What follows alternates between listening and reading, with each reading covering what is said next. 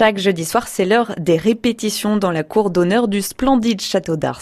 Le château est magnifique et son histoire l'est d'autant. Donc il est prévu euh, euh, d'éclairer bien entendu le château, une architecture qui va être soulignée par les lumières. Le spectacle est mis en son également et on va utiliser aussi la vidéo. Il y a notamment pour une scène qui s'appelle la scène du meneux de loup, on verra un personnage diabolique apparaître.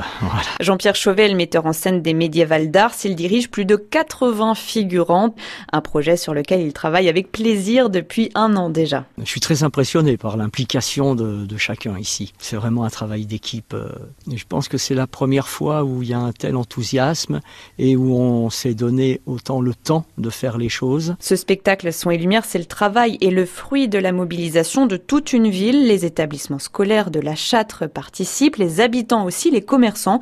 Tout le monde met la main à la pâte, se réjouit Vanessa Venling, la directrice du service culturel de la Châtre. Toutes les générations donc euh, des maternelles jusqu'au lycée pour les scolaires, jusque on ne dira pas l'âge du plus vieux figurant, et tous les champs, euh, tous les champs de public. Donc euh, on a un partenariat avec la Maison des Oiseaux qui accueille des, jeunes résidents autistes. On a donc 80 figurants et nous allons même aller jusque dans les pattes de la Châtre, faire une, une activité, une démonstration de danse médiévale pour justement les personnes qui sont empêchées, qui ne peuvent pas venir le jour du spectacle.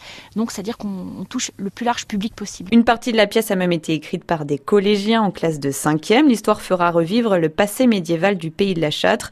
Tout ça demande une logistique énorme, notamment pour les accessoires et les costumes.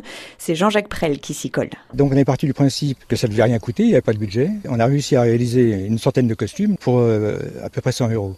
C'était un euro le costume. Donc on a récupéré tous les draps usés de la région. Ça veut dire des draps avec des trous, avec des usés, euh, qu'il a fallu teindre. Donc on a passé des, des week-ends à teindre. Ça a pris beaucoup de temps. Les réservations pour le spectacle Son et Lumière au Château d'Ars sont déjà ouvertes. 1200 places sont disponibles pour les deux représentations les 16 et 17 août prochains.